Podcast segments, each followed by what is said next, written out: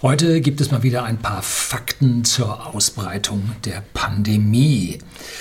Der Deutsche Bundestag hat bereits 2012 in einem Bericht zur Risikoanalyse, das lese ich jetzt ab, im Bevölkerungsschutz eine Ausbreitungs- und Gefährdungssimulation für einen fiktiven ähnlichen Pandemiefall in Auftrag gegeben, aus dessen Papier ich jetzt hier in der Folge dann ein bisschen zitieren werde.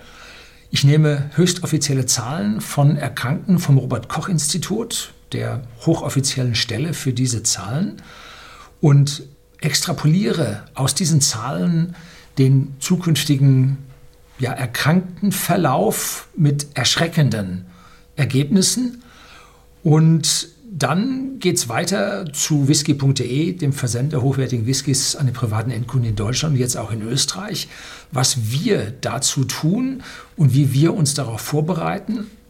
Und wir haben ja dazu vom Bundesamt für Bevölkerungsschutz und Katastrophenhilfe ein Handbuch betriebliche Pandemieplanung, zweite erweiterte und aktualisierte Auflage zur Hand genommen und damit nun unseren Betrieb durchgeplant in den letzten Tagen und da möchte ich Ihnen auch ein bisschen was dazu sagen, was wir an dieser Stelle tun. Vielleicht äh, ja, interessiert Sie das für Ihren Betrieb auch. All die offiziellen Dinge finden Sie den Links unten unter diesem Video. Da kommen Sie zu den offiziellen Seiten, wo Sie alle diese Papiere wiederfinden. Hier ist also nichts an den Haaren herbeigezogen oder irgendwie hergeredet. So, jetzt wird es aus meiner persönlichen Sicht hochinteressant, weshalb ich Ihnen dieses Video jetzt wieder am Samstag als längeres Video präsentiere. Bleiben Sie dran.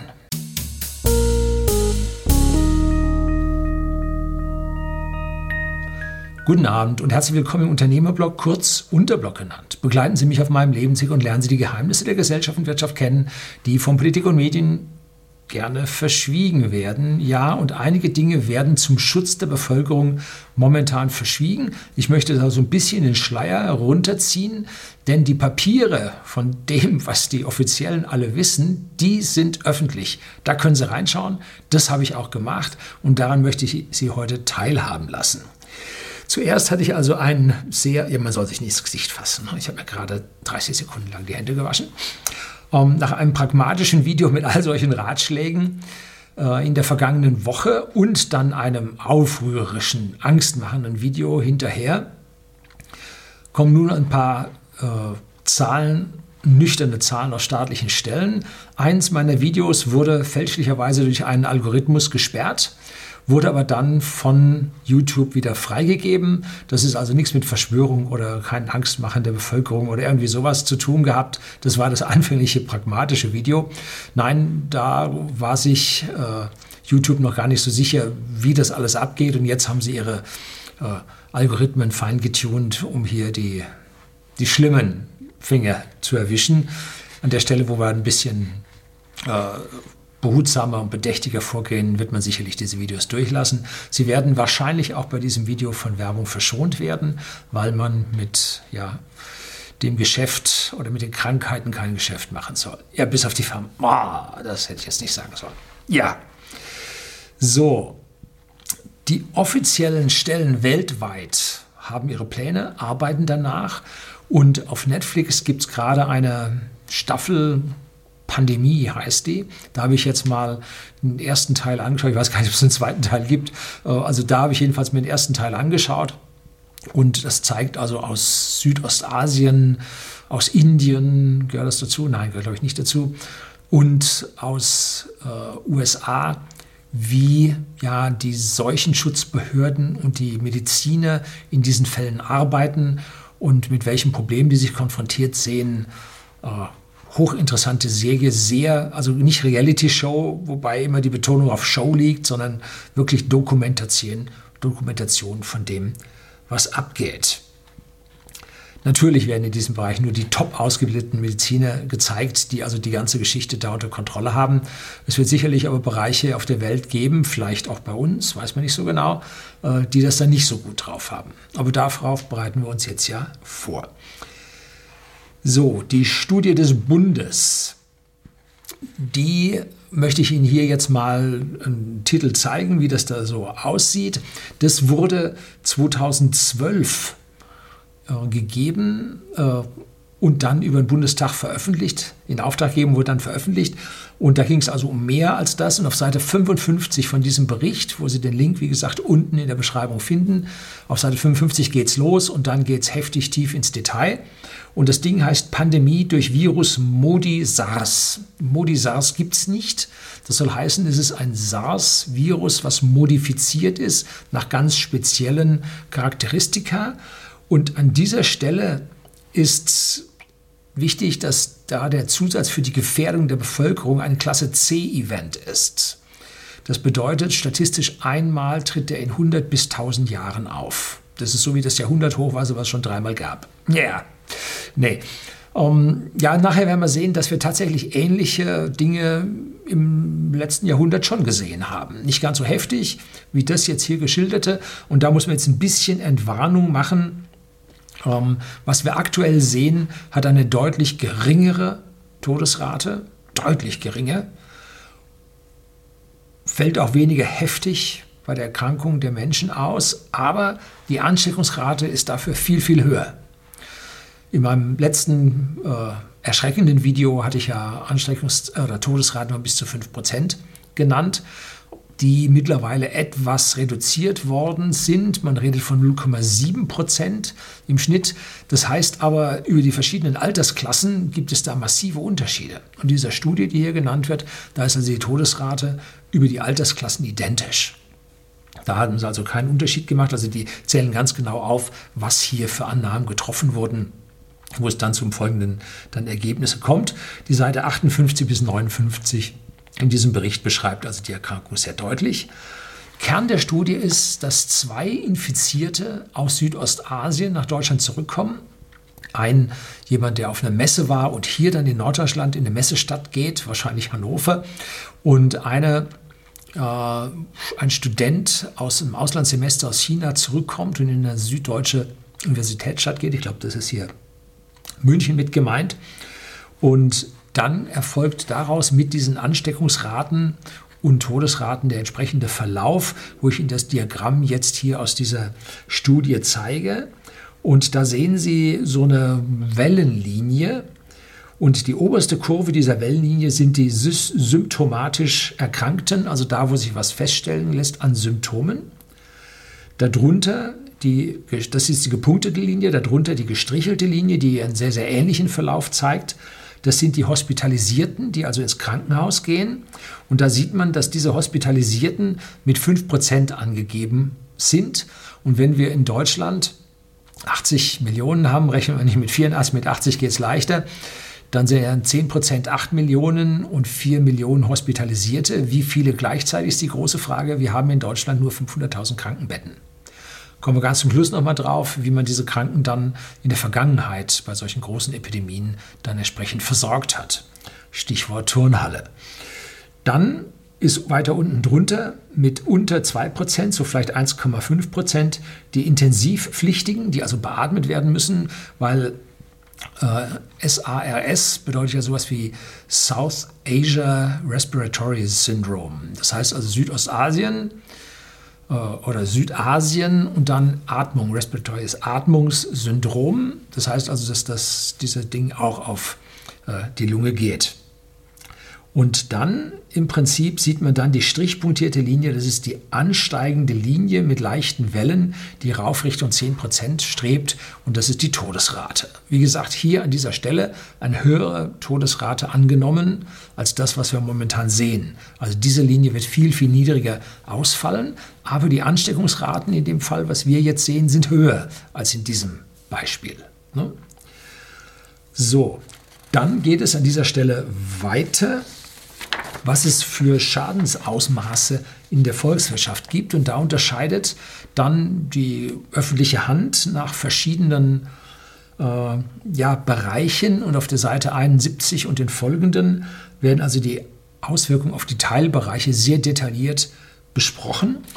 Und wir sehen also jetzt hier oben die Beeinflussung des Menschen. Also links ist das Schutzgut Mensch, Umwelt, Volkswirtschaft und immateriell. Dann kommen die Schadensparameter, was es also da gibt. Tote, Verletzte, Erkrankte, Hilfsbedürftige, Vermisste. Und rechts dann das Schadensausmaß von A leicht bis E gravierend. Und da sieht man also die fetten schwarzen Balken, die oben beim Menschen sind, die bei der Volkswirtschaft sind und unten dann bei den Immateriellen doch ganz schön zuschlägt. Ja, nicht beim Kulturgut, weil das ist denkmalgeschützt, das ist ein Stein im Zweifelsfall äh, oder irgendein Museum und das wird davon nicht beeinflusst. Wir sehen aber, dass es viele Tote, Verletzte, Erkrankte, Hilfsbedürftige und Vermisste gibt. Also der Mensch wird ganz massiv davon beeinträchtigt werden. Die Umwelt weniger. Nutztiere werden von den offiziellen, also von den Wildtieren und so dürfte nichts passieren. Der Wald brennt auch nicht ab. Ne? Das Einzige, was ich mir vorstellen könnte, wäre, dass irgendwelche Fabriken ähm, irgendwelche Tanks oder so nicht überwacht werden und es dann zum Austritt von Giften in die Umwelt oder ins Wasser käme. Also sowas könnte ich mir fern vorstellen, aber das wird hier nicht erwartet. Da geht man also von einem kontrollierten Runterfahren von diesen ganzen äh, Einrichtungen aus. Dann die Volkswirtschaft, Auswirkungen auf die öffentliche Hand, ganz massiv. Wenn die nämlich jetzt äh, eine Messe, wie zum Beispiel die Logimat in Stuttgart, wo wir von whisky.de, wir sind ja Versandhändler, ähm, uns immer informieren, was es für neue Entwicklungen in der Logistik gibt. Wenn die jetzt abgesagt wurde durch das Gesundheitsamt in Esslingen, dann ist das entsprechende Land schadenersatzpflichtig, muss diese Ausfälle dort bezahlen. Natürlich keine Gewinnausfälle, sondern nur tatsächlich entstandene, entstandene Kosten. Ähm, Auswirkungen auf die private Wirtschaft.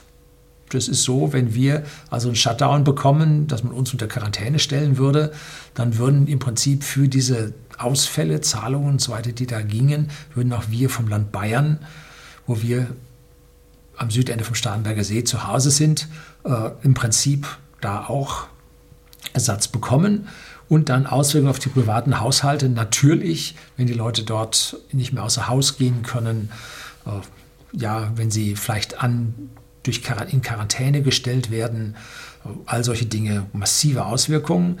Aber dann bei den immateriellen äh, Auswirkungen, die sind also aus meiner Sicht hochinteressant.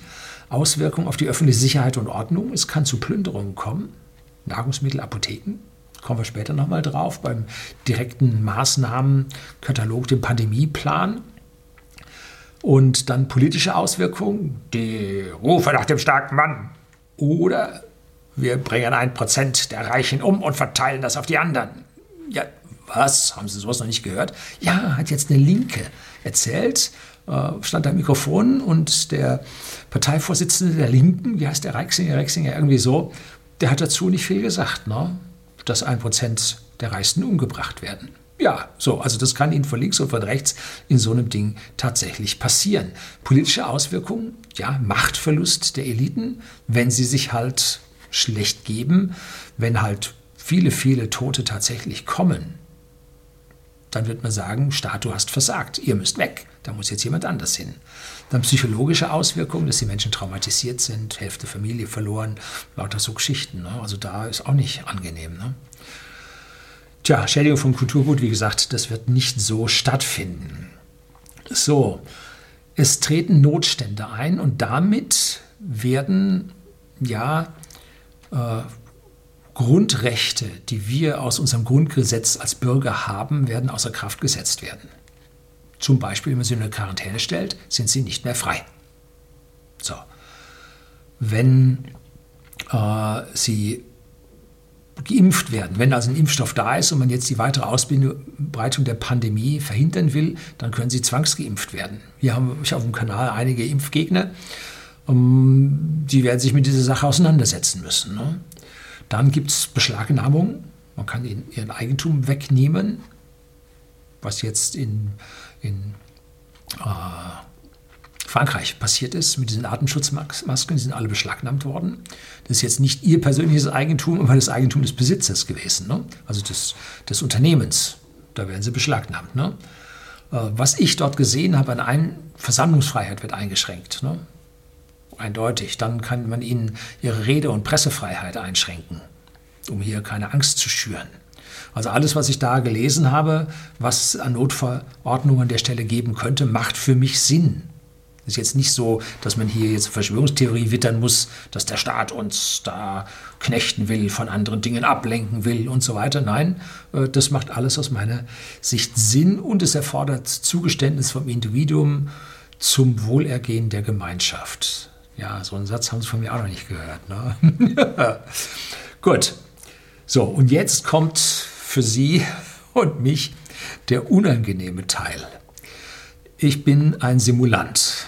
So, was heißt Simulant? Nein, nicht. Ich sage, ich wäre krank und bin es nicht, sondern ich habe früher in der Simulation gearbeitet. Als Luft- und Raumfahrttechniker, was ich studiert habe, Maschinenwesen, äh, kann man sehr wenig tatsächlich testen, was da oben im Weltraum stattfindet. Deshalb muss man mechanische Simulationen machen, was für Kräfte auftreten werden und so weiter. Und da macht man dann Simulationen. Und ich habe mir gedacht, jetzt mache ich einfach mal eine simple Simulation anhand der Daten, die ich vom Robert-Koch-Institut habe von Infizierten. So, da geht man auf die Seite vom Robert-Koch-Institut, Link wieder unten, finden Sie alles. Und da können Sie nun die Zahlen nachvollziehen. Und zwar, die zeigen Ihnen nur die letzten, glaube ich, aber aufgeteilt nach Bundesländern. Und am 6.3., das war also heute, also wenn Sie dieses Video sehen, gestern um 7 Uhr früh gab es 534 Erkrankte. Das war allerdings 7 Uhr früh. Die Zahl vom Tag vorher, die wurden, ich habe es an verschiedenen Stellen zusammengesucht, ob die nun um plus 10 Prozent rauf und runter gehen, macht am Endergebnis von dieser Simulation, die jetzt kommt, oder Extrapolation ist das bessere Wort, nicht wirklich was aus. Da waren es 400, dann waren es 230 und dann waren es 129 oder so. Ich habe jetzt diese vier Zahlen vom 2.3. bis zum 6.3. genommen und zeige sie Ihnen jetzt hier in einer Kurve. Das ist diese blaue eckige Kurve. Und da sehen Sie oben im letzten Bereich, dass es nicht weiter ansteigt, sondern ein Hauch sich abflacht. Das liegt daran, dass also der sechste Dritte hier nicht voll mit dabei ist, sondern nur zum Teil, dass nur die Zahlen von über Nacht reingekommen sind. Äh, und da diese Dunkelziffer, die sich erst am nächsten Tag oder bis im Laufe des Tages ergibt, die ist da noch nicht drin. Also dieser Punkt wäre eigentlich höher, aber auch an dieser Stelle ist es egal, wo dieser Punkt sich nur wirklich befindet. Ähm, und jetzt passen wir hier an diese vier Punkte mal einen exponentiellen Verlauf an. Das ist eine E hoch x-Funktion, die ja Ansteckungsvorgänge, Bakterien, Vermehrungsraten, all diese Dinge zeigt und oder äh, beschreibt. Und jetzt habe ich hier mal diese Exponentialfunktion angeglichen. Da sehen Sie jetzt die rote Kurve, die so hübsch mitten durchläuft. Die passt so mehr oder weniger äh, und sie zeigt einen deutlich ansteigenden Verlauf. Und das ist das eigentliche Problem. Woran liegt es, dass diese Kurve ansteigt? Nun, weil jeder Einzelne mehr als einen ansteckt. Und das führt zu exponentiellen Verläufen jetzt, oder sagen wir mal zu ansteigenden Verläufen. Jetzt kann das sich quadratisch, jetzt kann sich das exponentiell, wenn sich das hyperbolisch ansteigt, dann gehört es sowieso der Katz. Da habe ich mal die verschiedenen äh, Wachstums, nicht linearen Wachstumsmöglichkeiten gezeigt. Wenn also irgendjemand irgendetwas hyperbolisch wächst, das knallt dermaßen gegen unendlich. Da haben sie überhaupt keine Chance mehr, da ist exponentiell noch angenehm. Äh, aber vielleicht ist es ja unterexponentiell, vielleicht wächst es ja schwächer. Ne? Da ist dann am Ende, bringe ich dazu, da ist dann die Hoffnung, dass es in diese Richtung dann weitergeht. So, und jetzt extrapolieren wir diese Kurve weiter. Wir einfach sagen, die Kurve passt an diese Zahlen ganz gut ran.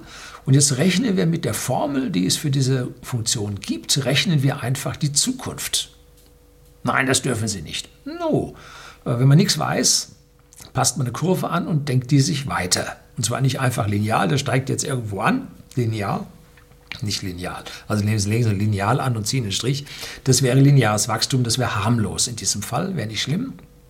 Aber diesen exponentiellen Verlauf, das ist schlimm. Und den zeichnen wir jetzt weiter und erhalten folgendes Horrorszenario. Jetzt haben wir unten die x-Achse anders. Da haben wir natürlich mehr Tage als diese vier, fünf Tage oder die sechs Tage Achse, in der ich vier Punkte eingezeichnet habe, sondern jetzt haben wir hier mehr, geht Richtung Mai und dann sehen Sie jetzt die rote Kurve, wie die in den Himmel knallt. Die blaue Kurve, die eigentliche Anfangskurve, die sehen Sie gar nicht mehr, die ist unten zugedeckt und die rote, die in den Himmel knallt und links, das sind Erkrankte und oben sehen Sie 30 Millionen. Hm, das sind die 40 Prozent unserer Bevölkerung, die laut Schätzung von den Virologen, Epidemiologen tatsächlich als Minimum an Infizierten erreicht werden sollen. Das heißt nicht, dass Infizierte Kranke sind. Für manche Leute soll es sehr, sehr milde Erkrankungsformen geben. Da liegt Hoffnung. Aber diese exponentiellen Funktionen knallen an dieser Stelle hoch.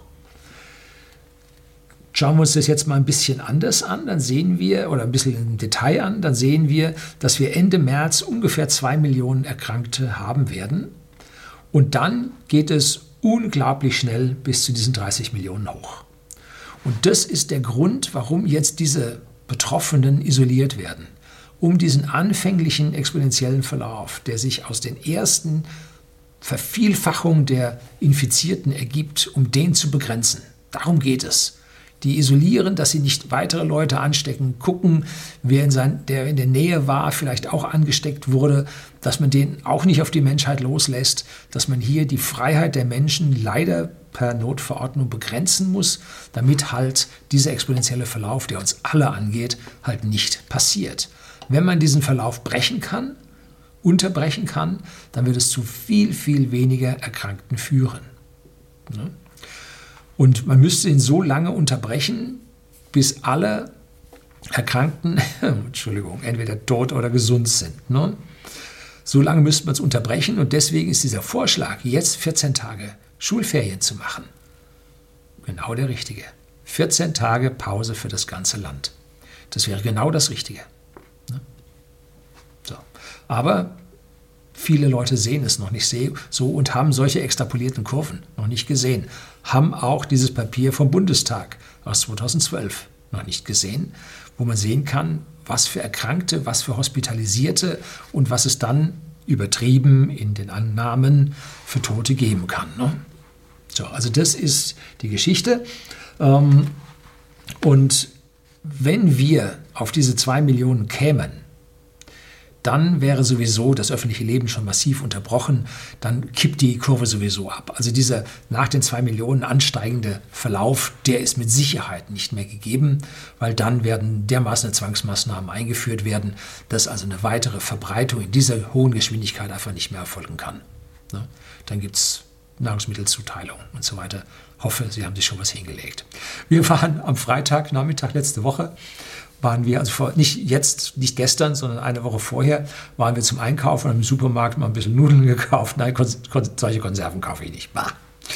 Äh, Nudeln gekauft, äh, ein bisschen Soße gekauft, ein bisschen Pesto und solche Geschichten. So halt mal einen Notvorrat für ja, 30 Tage. Und alles war da, bis auf Desinfektionsmittel. So, alles war da.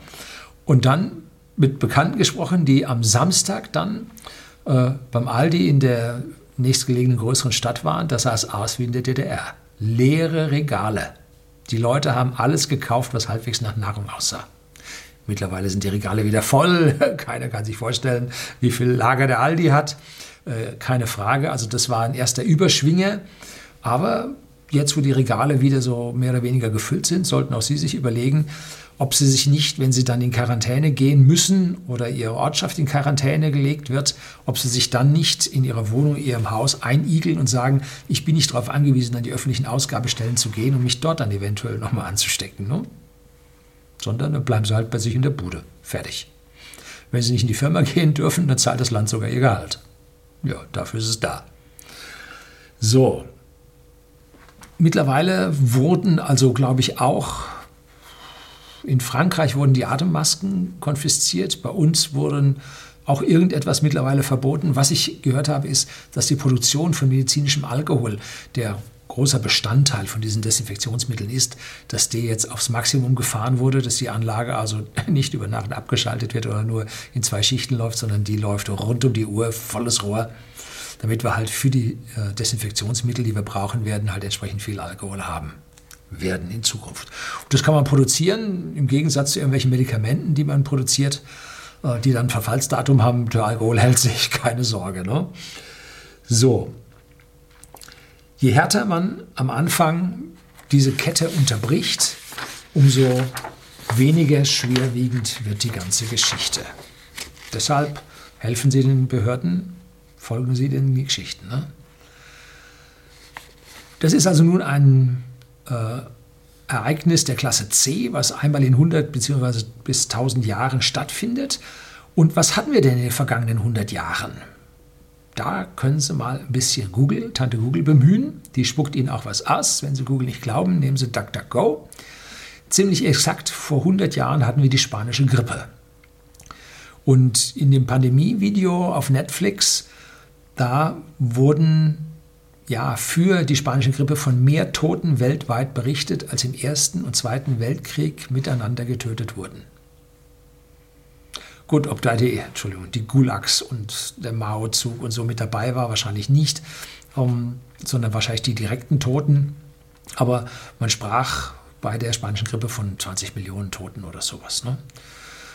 Ähm, das Problem war, dass die heimkehrenden Soldaten, die im Ersten Weltkrieg gekämpft hatten, die kamen mit Schiffen nach Australien zurück.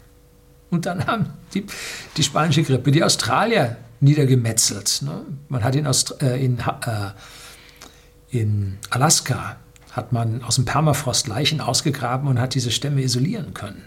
Gucken können, was das war. Ne? So, das ist aber das eine. Um, ähm, was, weitaus, was weitläufig nicht gewusst ist, ist, dass es Massengräber gibt. Und zwar ganz einfach in den USA. Da steht dann ein schlichtes Kreuz und dann hat man Bodenradaraufnahmen gemacht und da sind Massengräber mit 100 Leuten drin. Davon gibt es nicht ein Massengrab, sondern viele, viele Massengräber, die vor 100 Jahren in den USA angelegt wurden. Da wurden die Menschen, weil einfach man der Sache nicht Herr wurde, verscharrt, anonym verscharrt. Vielleicht wurde es irgendwo im Kirchenbuch noch einen Eintrag gegeben und nächste Woche hat sich der Pfarrer dann dazugelegt. Ne? Also schlimm, schlimm, wie das wohl abgelaufen ist. Ne? So, was gab es denn noch? Wenn man Google be bemüht und da weitersucht, dann findet man 1957 die asiatische Grippe. Und da gab es bis zu zwei Millionen Toten, von denen wird berichtet. 1957 bereits. Ne? Und danach gab es 1968 die Hongkong-Grippe. Das waren weniger, aber das war auch noch eine Million. Ne? Also richtig viele, viele Tote. Und jetzt wird immer gesagt, ja, 25.000 Tote gibt es bei der normalen Grippe. Jetzt soll man sich bei den paar hundert Infizierten oder Erkrankten jetzt nicht so rummachen. Das ist ja alles Pipifax. Schauen Sie sich, an die, schauen Sie sich die Kurven an. Schauen Sie sich die Vermehrungsrate oder die Ansteckungsrate an. Und dann werden sehr schnell diese ein bis zwei Millionen Toten weltweit aus der asiatischen Hongkong-Grippe zu einer relativ geringen Zahl werden. Also da muss man aufpassen, wo es lang geht. Ne? Äh, die Fakten sind alle da. Googeln sich raus, suchen sich das, lesen Sie über die asiatische Grippe und die Hongkong-Grippe. Und ein Bild habe ich gefunden aus Schweden. Krankenbetten eng gestellt in Turnhallen, wo die ganzen Kranken da liegen, damit die wenigen äh, Krankenschwestern und Ärzte möglichst wenig umeinander fahren müssen und die alle da äh, versorgen können. Aber unter den, der Ärzteschaft gibt es häufig Ausfälle, weil die sich natürlich auch anstecken oder auch in den Pandemiefilmen gezeigt, dass also in den Krankenhäusern ziemlich früh ja, Haufen Leute ausfallen, die erst in eine Quarantäne gestellt werden und dann vielleicht sogar erkranken und komplett ausfallen. Ne? Also das an den Krankenhäusern, da muss man zuschauen, dass die Leute möglichst gut geschützt sind und dass die möglichst lange den Betrieb aufrechterhalten können. Sonst kriegen solche, solche Turnhallen und nachher, entschuldigen Sie, Massengräber. Ne? So. Was machen wir bei whisky.de, dem Versender für hochwertigen Whisky in Deutschland an den privaten Endkunden? Nun, was tun wir? Wir haben uns ein Papier rausgesucht, äh, einen Pandemieplan, den es vom Bundesamt für Bevölkerungsschutz und Katastrophenhilfe gibt, heißt Handbuch betriebliche Pandemieplanung. Und da habe ich den Link in, unten auf die offizielle Pandemieplanung, Papier von 2011. Äh, die waren also 2011, 2012 wurden die ganz schön aufgescheucht, was da an SARS kam und später dann MERS. Ne? Das hat die ganz schön aufge, aufgescheucht, dass die gemerkt haben, wenn es ein bisschen andere Parameter hat, dann wird es aber schwierig. Ne? Ähm, und wir bei whisky.de haben uns also hier diese Punkte rausgesucht, äh, worum wir uns kümmern, wie wir zum Beispiel äh, erstmal ein Team gebildet haben, was sich darum kümmert, was plant. Dann haben wir Minimalbelegschaften rausgesucht. Ähm, dann haben wir, oh, habe ich das dabei? Nein, habe ich nicht dabei. Das finden Sie aber unten in dem, diesem Papier in den einzelnen Vorpandemiestufen und dann die Hauptpandemiestufe. Ähm, was wir da an dieser Stelle dann tun können und machen. Das Gute für Sie als Kunden bei uns ist, dass Sie nicht mehr in Menschenmassen oder zu Menschenmassen gehen müssen, um äh, Ihre Waren einzukaufen. Da ist ja die Ansteckungsmöglichkeit viel höher als ja bei den relativ wenigen Menschen, die bei uns mit dem Produkt in Berührung kommen. Äh, ist aber nicht null. Ne? Ähm, und vor allem, wenn schon erkrankt ist, sollen sie keinen Alkohol trinken. Das hindert den Heilungsprozess. Wir haben allerdings die Möglichkeit, dass sich ein Mitarbeiter von uns irgendwo ansteckt. Ne? Dann kann es sein, dass der Betrieb unter Quarantäne gestellt wird. Äh, und dann müssten wir den Betrieb einstellen, was gar nicht so gut wäre. Aber ähm, wir haben uns auch da Dinge überlegt. Und zwar, unsere Systeme laufen hochgradig automatisch und können mit wenig Hilfe, mit wenig ja, Unterstützung laufen die durch und verarbeiten die Aufträge. Zumindest mal für die Stammkunden. Und die haben wir so ausgelegt, dass wir auch remote mit denen arbeiten können.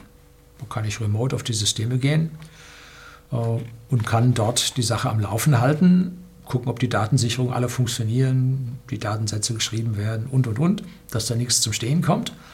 Und äh, wir haben äh, dazu noch letzte Woche noch äh, einen Sack von Laptops gekauft, die vielleicht auch dann an der Stelle seltener werden, beziehungsweise nur die teuren Modelle zu kaufen gibt, wo wir dann jetzt an Key-Personal, Schlüsselpersonal, äh, Laptops für Homeoffice im Prinzip ausgegeben haben und geschult haben, damit dann von zu Hause aus der vielleicht persönlichen Quarantäne von irgendjemandem dann auch noch weitergearbeitet werden kann.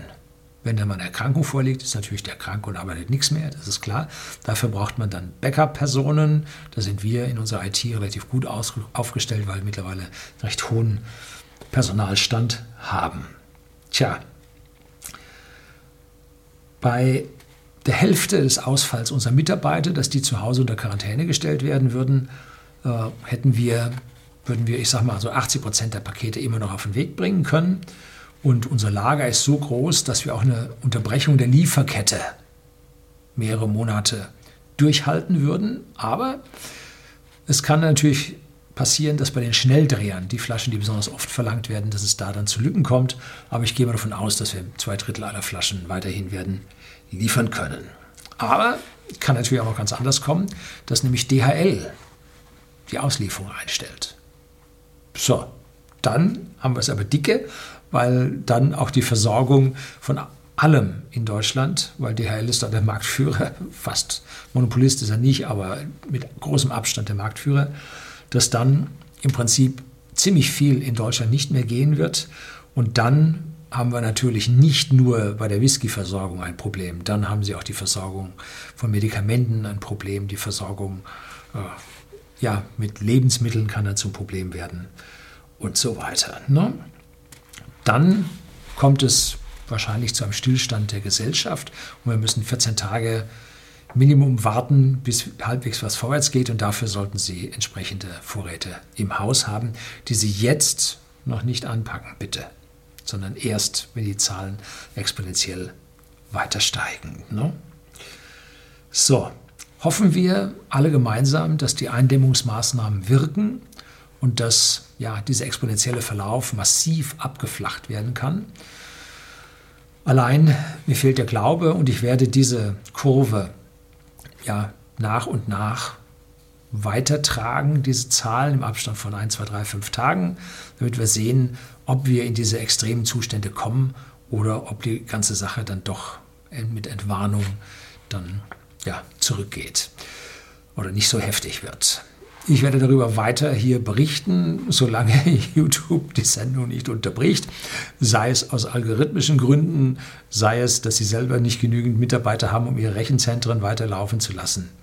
Äh, es ist eine Pandemie weltweit. Wir werden sehen, wie das weitergeht. So, das soll es gewesen sein. Ich wünsche Ihnen viel Gesundheit, viel Glück und bleiben Sie mir gewogen. Schalten Sie hier wieder ein.